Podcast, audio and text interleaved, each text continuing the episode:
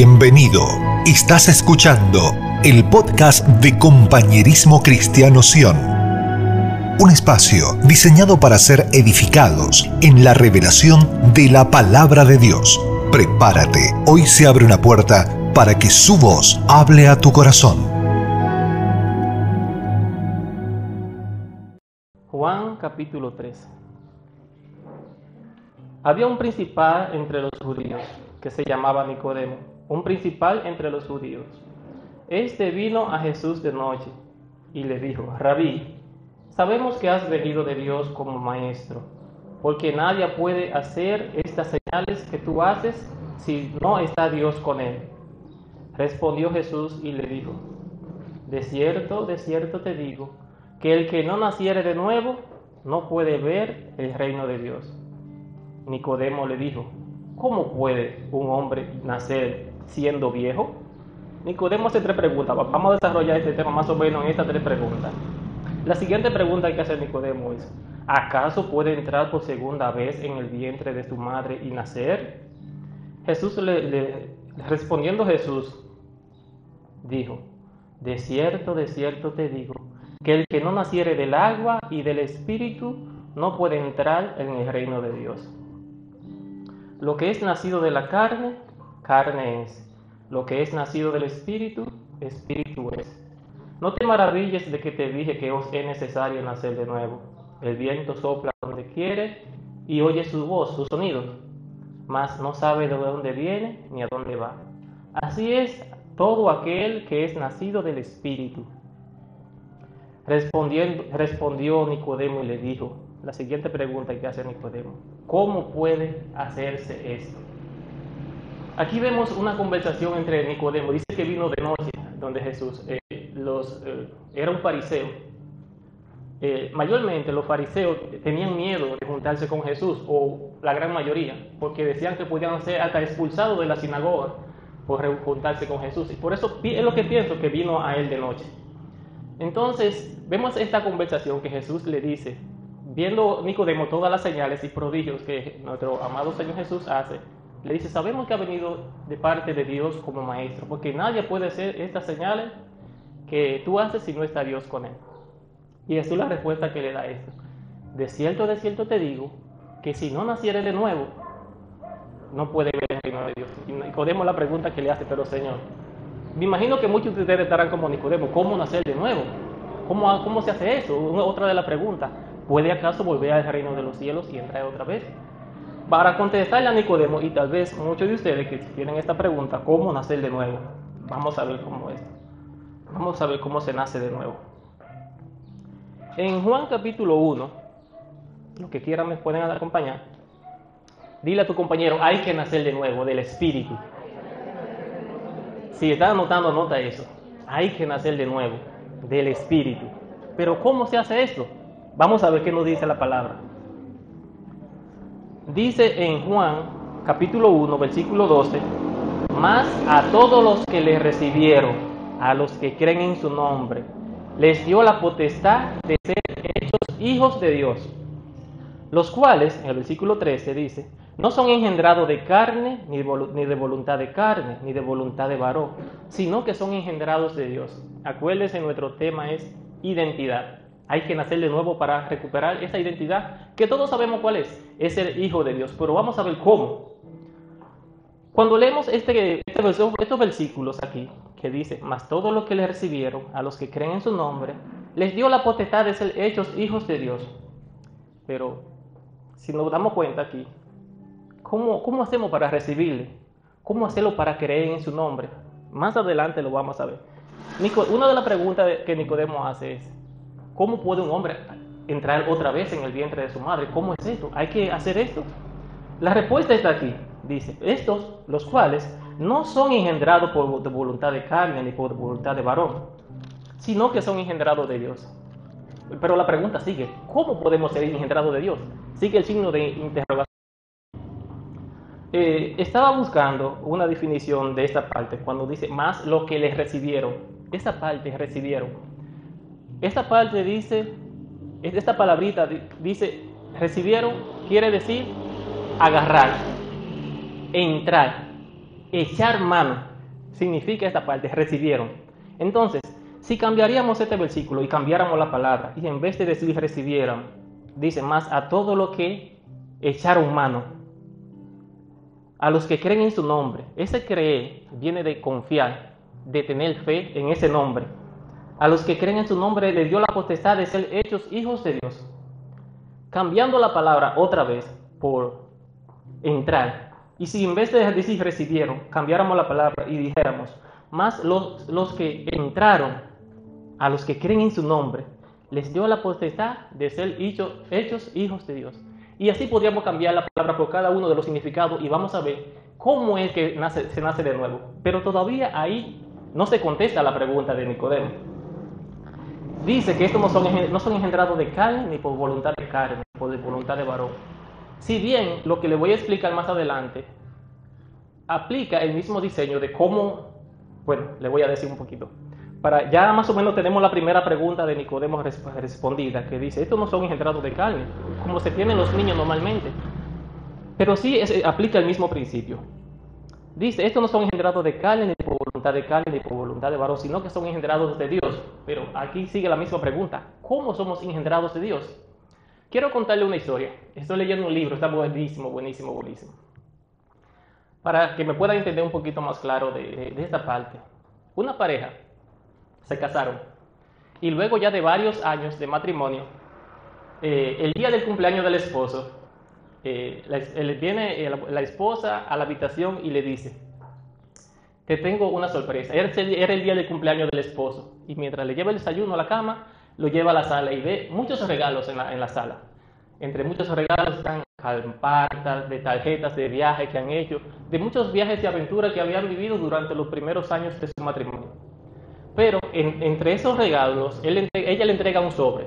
Y en este sobre dentro está un test de embarazo que dicen que van a ser padres por primera vez.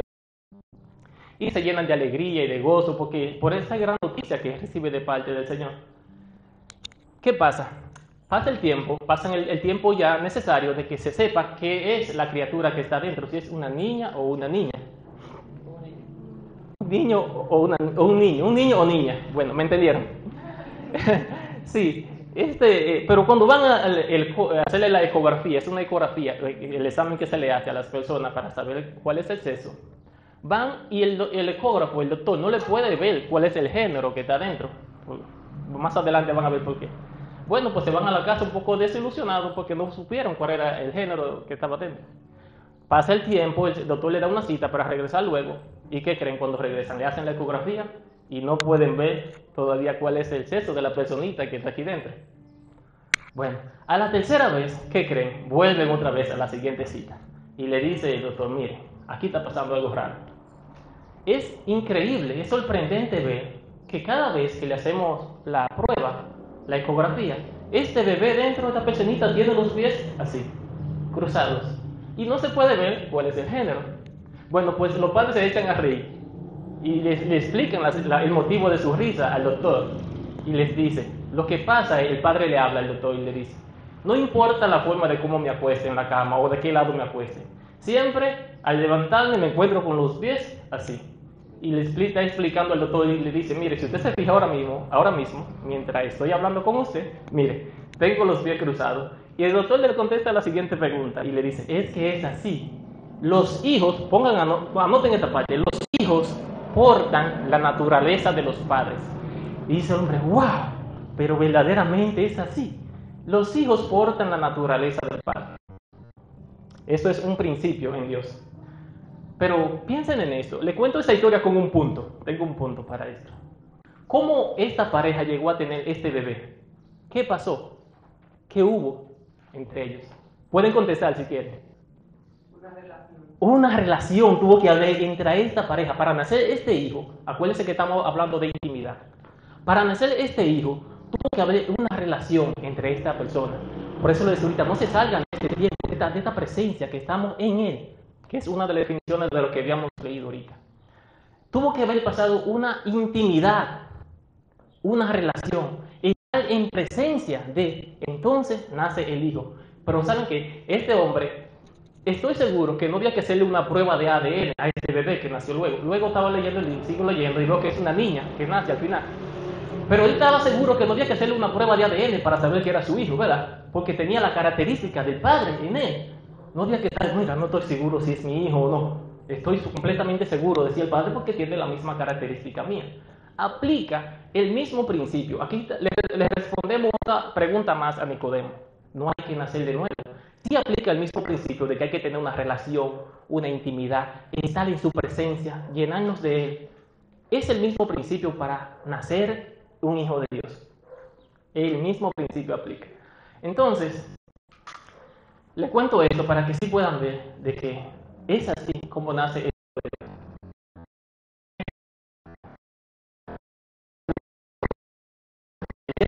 el enemigo, el hermano Daniel comentaba, dijo una palabra, es el sistema de este mundo. Nos lleva y nos quiere encajar a que sigamos su modelo. Sabemos que en Dios no hay modelo, sino diseño. Y este uno de los diseños de Dios para nacer este hijo, y es que pasemos en su presencia. Me gustaba mucho que el hermano Daniel hizo énfasis ahorita cuando leía el Salmo 16, en el versículo 17 de decir, que dice, en tu presencia hay plenitud de gozo. En su presencia, ahí es cuando nace el Hijo de Dios. Pero le decía que el mundo, este sistema, es el mismo diablo. No se quiere, no quiere que descubramos esto, de cómo pasa el tiempo y nos va a poner muchos entretenimientos o cosas para que no lleguemos a, esa, a reconocer quiénes verdaderamente somos. Somos hijos de Dios. Recuerden, esa es nuestra identidad. Pero no va a ser fácil. Y el mundo te dice muchas cosas, quiere plantar muchas cosas en ti, quiere grabar o imprimir muchas cosas en tu corazón para que tú no veas esto. ¿Cómo hace esto? A ver, el mundo te dice que tú tienes que ser rico, que para ser rico tienes que tener dinero. Un ejemplo. Y es bueno tener dinero, no es que sea malo, pero no es lo que Dios demanda o está buscando de nosotros. Dios quiere que seamos hijos de, eh, nacidos de una intimidad con Él. Pero como le decía, el mundo va a buscar la manera de cómo atrofiar esa parte, de que ponerte distracciones. Vamos a hablar un poquito del dinero. Con el dinero tú puedes comprar una linda casa, pero te digo la verdad, no puedes comprar un hogar. Con el dinero puedes comprar placeres, los adultos aquí me entienden a qué me refiero, pero no pueden comprar una mujer, una, esposa, no pueden comparar. Placeres sí, pero no una esposa. Una mujer virtuosa, como dice la palabra. Dice, ¿quién la hallará? Porque su estima es más preciosa que el oro. Eh, ahí vamos viendo que eh, la riqueza que Dios tiene que ver cosas materiales. La riqueza que Dios nos da tiene que ver con la riqueza que llevamos dentro. Amén. ¿Se entiende? Entonces, podemos ver que con el dinero podemos comprar vuelos de viaje para visitar todas partes del mundo. Estaba revisando recientemente un documento que decía que ya están implementando viajes turísticos para ir a la luna. Ya usted puede ver hasta dónde se puede ir con el dinero. Pero la pregunta que haríamos en este caso sería lo siguiente. ¿Con el dinero podríamos comprar un pasaje para entrar en el reino de los cielos? ¿Podríamos comprar la felicidad? La verdadera riqueza es la que tenemos dentro cada uno de nosotros. La verdadera riqueza, el dinero no la puede comprar. Amén. Y podríamos hablar de más cosas que el mundo imprime y graba en tu corazón para que esta parte de parte de Dios, podríamos hablar de gentes inteligentes, por ejemplo. El mundo te dice tiene que ser inteligente, tiene que ser gran cosa para poder ser aceptado en la sociedad. Y podríamos hablar de grandes hombres reconocidos según los libros. Pitágoras, Albert Einstein, Isaac Newton, Leonardo da Vinci, Picasso. Mira, hasta Picasso, italiano. Hasta italiano ya estoy hablando aquí. eh, para botar un, poco, un poquito el estrés. Pero es así, Dios en nosotros. Eh, pero si vemos en, todos estos hombres que acabo de mencionar, supuestamente inteligentes, pueden que sean inteligentes, pero eh, hemos estado todos, la mayoría, hemos estado revisando los libros de los proverbios. Y una de las cualidades que menciona más, se hace más énfasis, el libro de los proverbios, no es en la inteligencia, ¿en qué es? A ver si se acuerdan. La sabiduría. Estoy muy seguro que en todos estos hombres, con su gran sapiencia y su gran cosa, son pocas las personas. Espero que tal vez sí, hayan alcanzado el reino de los cielos por medio de ellos. Pero sabemos que el más sabio que pisó la tierra aquí, ¿quién es? Cristo. Cristo es la persona por quien todo el mundo va a entrar al reino de los cielos. Ese sí es sabio. Por eso, es algo personal que pienso. No se cambió la historia un antes y un después por Pitágoras, ni por Isaac Newton, grandes eh, pensadores, por decirlo así. Es por esta persona, Jesucristo, vino, marcó un antes y un después en la historia. Vemos que actualmente estamos en el año 2021, pero muchos se preguntarán, tal vez, ¿cuándo empezó a contarse? Uno, dos, tres, cuatro, hasta llegar al 2021. Fue cuando Cristo estuvo aquí, que Él está todavía, pero cuando estuvo físicamente entre nosotros y andaba con nosotros y nos hablaba de su palabra, cuando Él asciende al cielo, eh, muchos se quedan mirando al cielo, de los ángeles que están allá. Varones hermanos, ¿qué están haciendo mirando al cielo? Este mismo Jesús que ustedes han visto dice, así mismo regresará otra vez a nosotros.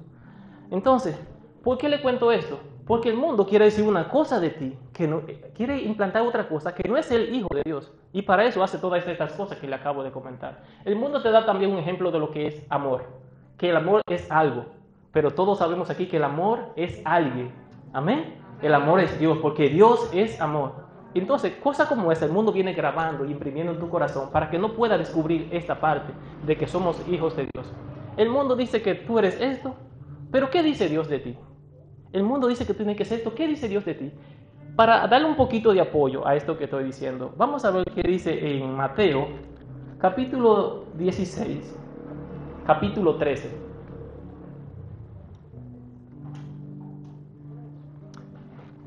Gracias por la agüita. Verdad que se me reseca mucho la garganta.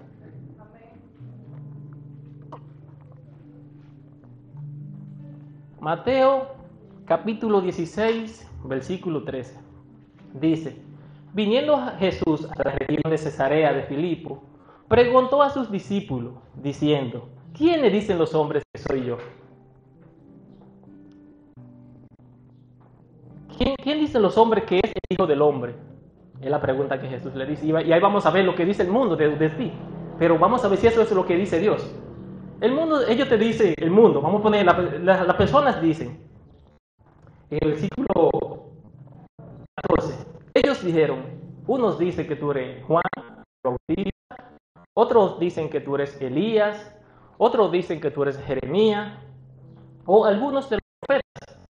Pero Jesús, al ver esta respuesta que ellos le dan, hace lo siguiente, al no sentirse conforme con esta respuesta, le hace la interrogante otra vez, pero esta vez no al mundo, a lo que el sistema, a lo que la gente piensa. No es malo todo lo que ellos dijeron, pero no era lo que el Señor decía de él. Recuerda lo que decía el Señor de él. Bueno, más adelante se lo voy a decir. En el versículo 15, cuando él le pregunta, ¿y vosotros? ¿Qué dice que soy? Dice respondiendo Simón Pedro, dijo, tú eres el Cristo, el Hijo del Dios viviente. Ahí vimos lo que es la identidad, lo que Jesucristo estaba esperando, la respuesta que esperaba del mundo era esta, que reconociera quién era Él. Dice la palabra, los suyos vino, mas los suyos no lo recibieron. Pero vimos la respuesta que no era lo que el mundo decía que tú eras, sino lo que decía el Padre. El Padre dice una ocasión cuando Juan, cuando Jesús sale del, del bautismo y le dice, este es mi Hijo amado, en quien tengo complacencia. Entonces podemos ver qué es lo que dice Dios de ti, qué es lo que dice el mundo. El mundo quiere decir que tú tienes que ser rico para que hacer esto, pero Dios quiere verte como su hijo. Esa es la base de todo esto. Entonces Jesús vimos aquí que dice que no sintiéndose conforme con esta respuesta, le lanza la pregunta otra vez a los discípulos y lo que Pedro dice es algo que se dice en el cielo, se hizo en la tierra. Ahí nos convertimos eh, en esos hijos cuando somos nacidos del Espíritu, cuando somos nacidos de la intimidad con el Padre. Cuando somos nacidos de Él, de pasar tiempo con Él sola, en su presencia, nace ese Hijo de Dios que podemos ver lo que hay en el corazón del Padre. La respuesta que Pedro le da es algo que estaba alineado, algo, ¿cuál es la palabra? Que concordaba, lo que decía la gente no concordaba con lo que, era Jesús, lo que decía el Padre de Él. Pero cuando este Pedro desata esta palabra, dice, wow, ahí se unen los cielos y la tierra. ¿Recuerdan la oración modelo que tenemos de nuestro Padre nuestro? Que se haga en los, los, cielos, que se haga en el cielo, en la tierra como es en el cielo. Ah, entonces ahí se cumple esa palabra. Los hijos de Dios están diseñados para unir cielos y tierra. Pero ese diseño solamente se cumple cuando podemos ver nuestra identidad en Dios. Y la identidad nace a través de su presencia, desde pasar el tiempo en su presencia, pasar el tiempo en intimidad, en a solas con Él, buscándole a Él. No solamente como aquí es bueno reunirnos, eh, congregar todos juntos en armonía, como dice la palabra, es cuando tú le buscas a solas, en tu, en pasar tiempo a solas en tu presencia para que puedas salir ese Hijo de Dios. Y Él quiere habitar en ti. Y para que habite en ti tiene que ser de esta manera solamente, buscándole a solas, paseando tiempo en su presencia, llenarnos de Él. Hemos estado hablando mucho de llenarnos del Señor, la, pastora nos hablaba acerca de esto. Y es así, para llenarnos de Él saber qué hay en su corazón, tenemos que buscarle en su presencia. Amén. Eh, tengo otro versículo más. Tengo otro versículo más. Eh, Dios es tan bueno que siempre nos da por las estrategias de cómo saber, cómo buscarle. Y esta es una de las maneras. El Padre, cuando te a solas con Él, le pregunta así como Nicodemo. Ya luego podemos ver que en vez de ser un fariseo religioso, pudo ser un hijo de la intimidad. Fue uno de los que con José de Arimatea pudo llegar al templo, de, pedirle el, cuerpo de Jesús para llevarlo a esa tumba gloriosa que ya está vacía. Todos lo sabemos eso. Pero es tiempo, hermano, es tiempo ya de que nosotros como hijos de Dios podamos no solamente hacernos eh, oidores de la palabra, sino solamente hacedores, a que verdaderamente pasemos tiempo en su presencia.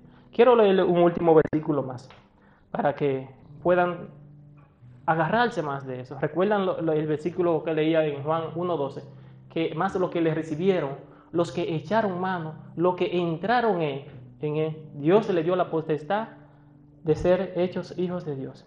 En el libro de Isaías, vamos a ver Isaías, capítulo 60, vamos a ver qué, dice. Creo que es tiempos de, de esto ya, estoy muy seguro. Dice, levántate y resplandece, porque ha venido tu luz, y la gloria de Jehová ha nacido sobre ti. Si pudiéramos decir también, levántate y resplandece, porque la gloria de Jehová ha nacido sobre ti. Vamos a decir también, levántate, de verdad, levántate. Levántate, levántate, levántate, porque aquí tiniebla cubrirán la tierra, mas sobre ti amanecerá Jehová. He aquí que la tiniebla cubrirá la, tierra de las naciones, mas sobre ti amanecerá Jehová. Amén. Sobre, sobre aquellos que hayan nacido, más adelante lo dice. Y andarán las naciones a tu luz, a, los hijos de Dios que han nacido de esa intimidad con el Padre, andarán las naciones a tu luz y los reyes andarán a tu, al nacimiento de tu resplendor. Wow, por esto está bueno. Andarán al resplandor de tu nacimiento, de ese nacimiento que va a ser tú, como hijo de Dios, ese nuevo nacimiento. No sé si usted lo puede estar viendo esto, pero las naciones, dice la palabra, andarán a, a la luz de este, de este nacimiento, de este nuevo nacimiento tuyo a través del Espíritu Santo, a través de una intimidad que ya hemos tenido con Él. Padre, queremos darte gracias, Señor. Mira a mis hermanos que están puestos aquí de pie, Señor. Que se han decidido levantarse, Dios mío, y nacer, ser hijos de la intimidad, Padre. Ser hijos, Padre, que puedan portar tu naturaleza, Padre. Que como vimos, Señor, en esta historia, tener los pies cruzados, Padre. Tenemos y todos entienden ya cuando digo los pies cruzados, ¿qué significa? Portar la naturaleza del Padre. No hay mejor manera de agradar al Padre que Él diga, wow, Señor, Padre, mira, mi hijo, mi hijo tiene mi, naturaleza en mí, su naturaleza la puedo ver en mí. No hay mayor manera de que podamos darle gloria al Padre, de que Él se pueda sentir orgulloso de, nosotros, de que nosotros portamos su ADN, Señor. Gracias, Padre, te damos. Padre, oro para que cada uno de mis hermanos, Señor, hoy, Padre, sea un nuevo nacimiento para ellos, Señor. Un nuevo nacimiento del Espíritu, Padre. Un nacimiento de una relación contigo, Padre amado. Que puedan pasar tiempo contigo, Dios mío. Buscar de tu presencia, de poder ser llenos de ti, Señor. Padre, te amamos, Señor. Sé tú obrando, Señor, en cada corazón, Padre. Aquí tu iglesia está de pie, Señor, para echar mano de ti, Señor. Si lo que acabas de escuchar fue de bendición, te invitamos a compartirlo y que nos volvamos a encontrar en un nuevo podcast de Compañerismo Cristiano Sion. Hasta la próxima.